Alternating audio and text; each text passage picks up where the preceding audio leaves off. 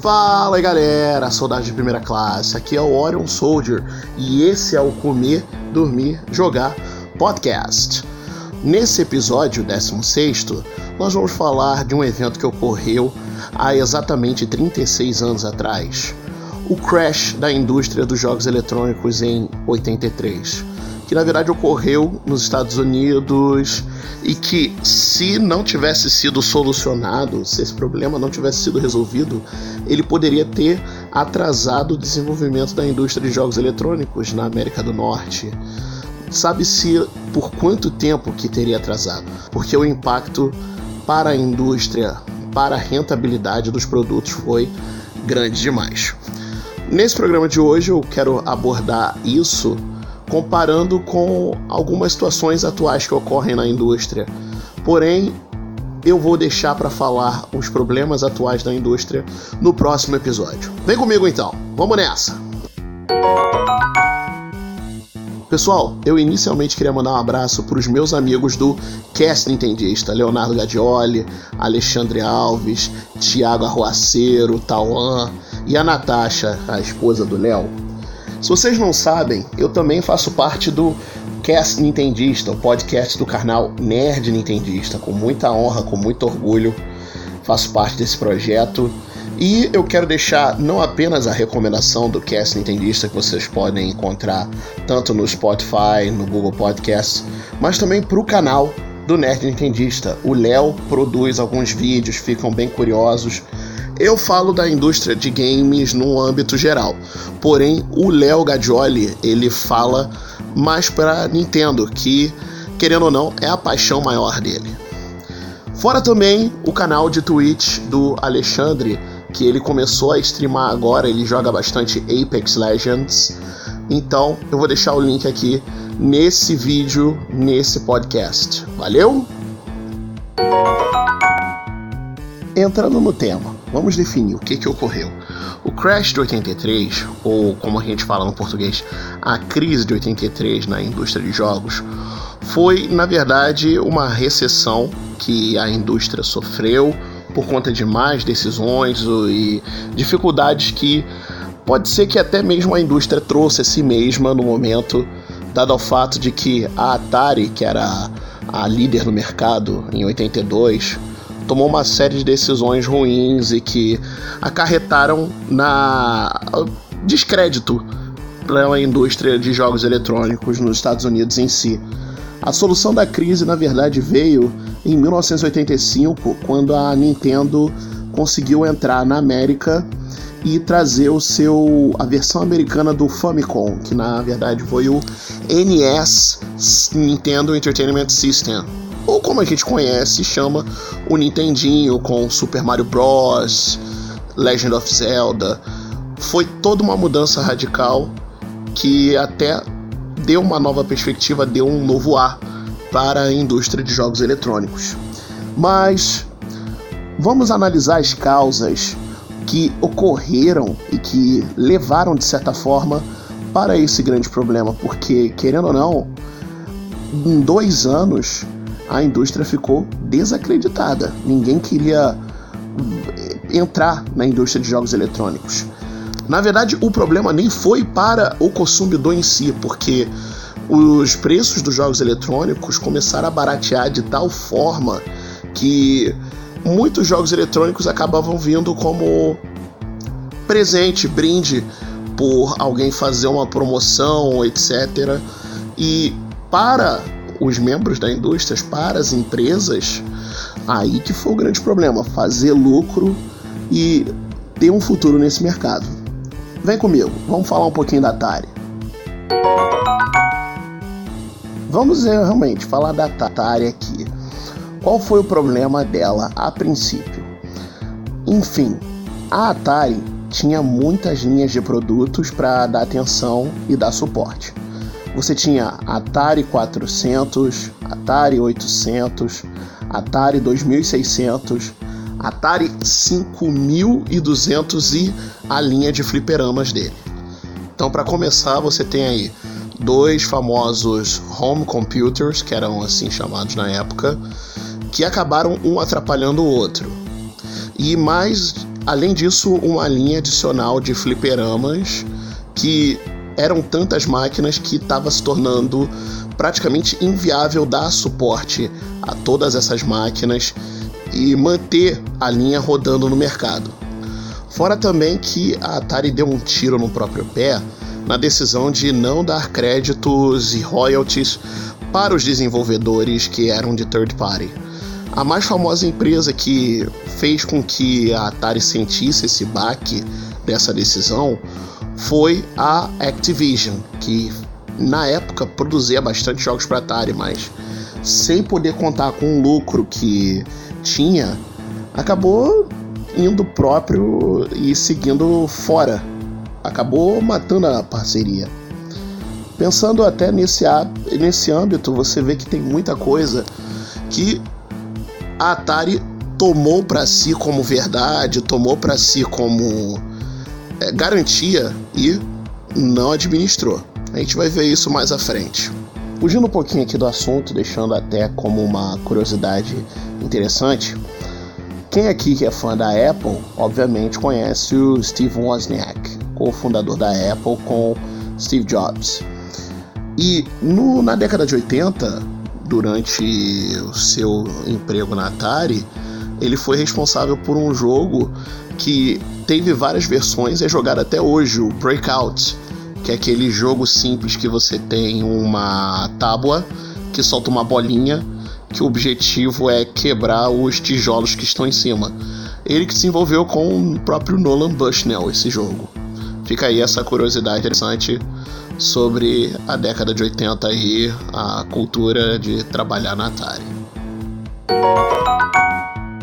Na década de 80, no começo, na verdade, da década de 80, 81, 82, a gente estava na segunda geração de videogames, que nós tínhamos jogos eletrônicos que adaptavam os jogos de arcade.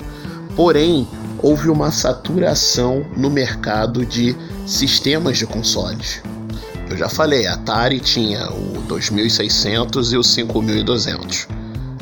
Fora ela, tinha também o Intellivision da Mattel, a empresa de brinquedos, o Coleco da ColecoVision, o Magnavox Odyssey da Magnavox e o VEC-3 da Milton Bradley Company. Hoje em dia, você para e pensa, quais são os sistemas de consoles principais que a gente tem quando a gente for numa loja? PlayStation 4, Xbox One, Nintendo Switch, e só o que a gente pensa assim para o consumidor médio, consumidor comum, vai poder encontrar esse tipo de sistema. Porque até o PC gamer é uma cultura à parte, porque não há dificuldade para encontrar o jogo que quer. Agora, imagina uma criança pedindo de Natal pro pai para comprar. Pai, dá um Atari que eu quero jogar Space Invaders. O pai chega com ColecoVision isso até acabou acontecendo assim, vamos dizer assim, comparando aqui no Brasil, que na época do PlayStation a gente tinha um clone do PlayStation, que era o Polystation, que era uma cópia descarada do PlayStation, mas muito mais barata. E aí a criança pedia, pai, eu quero um PlayStation para jogar Gran Turismo, para jogar Crash. Aí veio um Polystation, que era na verdade um clone do Nintendinho isso causa confusão para o consumidor comum. Tantos sistemas e tantos sistemas parecidos nunca dá certo. Na década de 80, no final da década de 70, na verdade, pro começo da década de 80, a gente começou a ter a ascensão dos computadores pessoais. O Apple II saiu na década de 77, foi um sucesso de vendas. Também temos aí o Commodore 64 e o Amiga 500, o Jupiter Ace, o ZX Spectrum, etc, etc. E o que, que o cliente começou a ver num computador pessoal? Uma ferramenta multiuso, porque não era apenas um computador, um home computer que assim eram chamados a grande maioria dos videogames, que eram apenas jogos eletrônicos. Num computador pessoal, as pessoas podiam trabalhar, poderiam estudar, fazer trabalhos de casa, trabalhos artísticos. Era o futuro. E além, claro, do entretenimento do jogo eletrônico. Por isso que na América em si a questão do computador pessoal teve essa ascensão e essa tecnologia, querendo ou não, tomou o lugar que uma tecnologia caótica como os, joga os videogames e jogos eletrônicos estavam causando essa descrença aí, especialmente não no consumidor, mas especialmente para as empresas de tecnologia. Claro, também, eu não posso deixar de falar lá aqui do ET e do Pac-Man que foram lançados para o Atari. Já que eu tô descendo malha aqui nas más decisões da Atari, por que não falar desses dois casos aqui? Primeiramente aqui, o que, que eu tenho que falar? No final da década de 70, a Atari foi comprada pela Warner Communications e o valor da empresa cresceu, cresceu, cresceu até chegar ao ano de 82. No último trimestre de 82, o crescimento da empresa era esperado para 50%, só que acabou que o crescimento não foi como foi esperado e até rolou na demissão do CEO da Atari, o Ray Kassar, na época, porque assim que o, a, o crescimento da Atari não foi, foi anunciado que não foi tão esperado, as ações da Warner Communication foram desvalorizadas e ele vendeu ações e foi acusado de insider trading, porém foi absolvido por falta de provas, mesmo assim perdeu o cargo. Já começa aí que você tem um período de crise prenunciando aí que coisas ruins estão acontecendo nessa empresa. Também, relembrando que nós estamos falando de uma empresa que não tinha esmero na hora de adaptar para os consoles domésticos os jogos de arcade, tendo em vista aí que Space Invaders e até mesmo o Pac-Man foram alvos de muita crítica pelo fato de que eles pareciam versões muito mal feitas das versões de arcade que quem jogou no arcade, quem jogou no fliperama falava não, isso aqui não é Space Invaders, isso aqui não é Pac-Man. E de fato a diferença é berrante. Eu até recomendo para você que está ouvindo esse programa dar uma olhada assim um vídeo paralelo no YouTube a comparação entre um Space Invaders de arcade para um Space Invaders de Atari 5200 ou 2600. Mesma coisa com Pac-Man. Pac-Man a diferença é abissal, é até ridículo falar o quanto é diferente. E lembrando que durante 82 o crescimento da Atari foi abalado por causa dessas más adaptações. Aí, no final de 82, o filme de Steven Spielberg, que estava sendo já aclamado pela crítica, crítica e, pelo, e pelo público, meu Deus, falei muito errado aqui. Pela crítica e pelo público, ET, ele ia ser lançado e a Atari já havia sido deixado como responsável para lançar o jogo que deveria estar já nas lojas para a mesma época do filme que ele foi lançado, que foi no final de 82. Vê aí, venda de Natal, o ET ia ser vendido, o jogo do ET ia ser vendido na mesma época que o filme foi lançado e que calhou de ser época de fim de ano, venda de Natal. Olha só. Foi um plano muito ambicioso, especialmente porque você tinha a época certa para lançar. Porém, se tem uma coisa que a Atari não sabia na época e hoje em dia a gente sabe é não se apressa o lançamento de um jogo, porque você não pode lançar um jogo imperfeito, mal feito e que os clientes com certeza no boca a boca vão reclamar e dizer que esse jogo não merece o dinheiro que a gente usa para comprar. Fora isso também, a Atari voou perto demais do sol. Por quê? Ela fez jogos para além da quantidade de Ataris que tinham à venda na loja. Que ela estava contando com o fato de que o pessoal ia comprar algum sistema Atari para poder comprar o jogo e se divertir. Não apenas os que já tinham o console já. Resumindo, o jogo imperfeito e mal feito foi lançado e aí os comerciantes com aquilo encalhando na história, na loja. Resumo da história: devolveram para a Atari e a Atari não podia nem comercializar porque ninguém queria redistribuir aquele jogo para ela. O que aconteceu? Ocorreu aquele famoso evento que foi encontrado na cidade de Alamo Gordo, em Novo México, um, num lixão jogos da Atari que foram enterrados, que eles estavam num armazém em El Paso, no Texas, 3 milhões e 500 mil cópias de um jogo só que estava encalhado, ninguém ia querer comprar. A Atari foi lá e se desfez. E realmente os locais assim reportaram que viram crianças cavando lixão ali, achando o jogo de graça. Não só o ET, mas muito jogo que encalhou que também não queria, ninguém queria comprar da Atari para revender. E até hoje esse caso é mencionado da, dessa falha épica que a Atari fez com o ET. No começo do programa, eu mencionei que a indústria atual está cometendo uma série de erros, séries de gafes. Porém, não acho que essa série de erros, essa série de gafes, possa acarretar numa crise como a que ocorreu entre 83 e 85.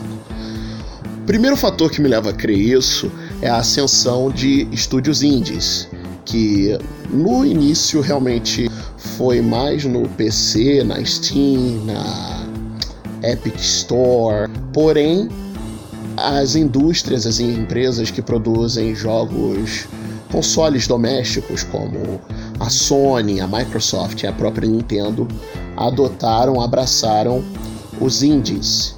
Tanto que tivemos a ascensão aí de um jogo indie brasileiro muito bem sucedido, muito bem feito, muito maravilhoso. Horizon Chase Turbo. Eu não vou cansar de rasgar seda por esse jogo porque ele é um jogo indie, um jogo brasileiro e é muito bom.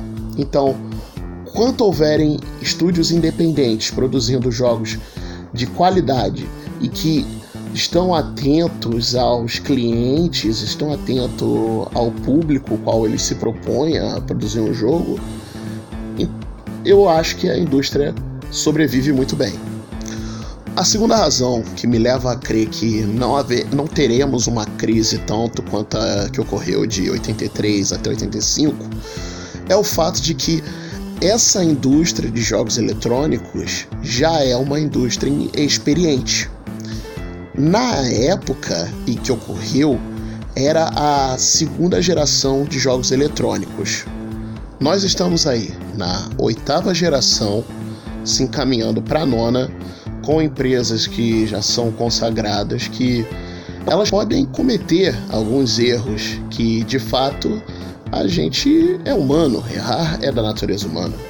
Porém, nós temos essas empresas que estão aprendendo com os próprios erros ou com os erros de suas concorrentes para, na hora de entregar um produto final, entregar algo trabalhado e muito bem produzido. Fora o fato de que as próprias indústrias estão se ajudando. Tivemos aí o Nintendo Switch que, na verdade, ele é feito pela Nintendo, mas atendeu necessidade de vários grupos, várias empresas aí que deram sugestões para fazer um console que seja um console vencedor, um console que chegue para jogar para vencer. E é isso aí. Eu acredito que não teremos uma crise tão grande quanto a que tivemos nessa época que foi retratada nesse programa. É isso aí, pessoal. Esse foi o episódio 16 de Comer, Dormir e Jogar podcast. Muito obrigado pela sua paciência, muito obrigado por me ouvir esse tempo todo. Peço para você que não se inscreveu ainda nesse canal, por favor, é, se inscreva, ative o sininho para receber notificação, compartilhe o vídeo, deixe o like. Você que está me ouvindo pelo Spotify, pelo Google Podcast, segue esse podcast. Tamo junto aí, muito obrigado por todo o prestígio e valeu, até mais.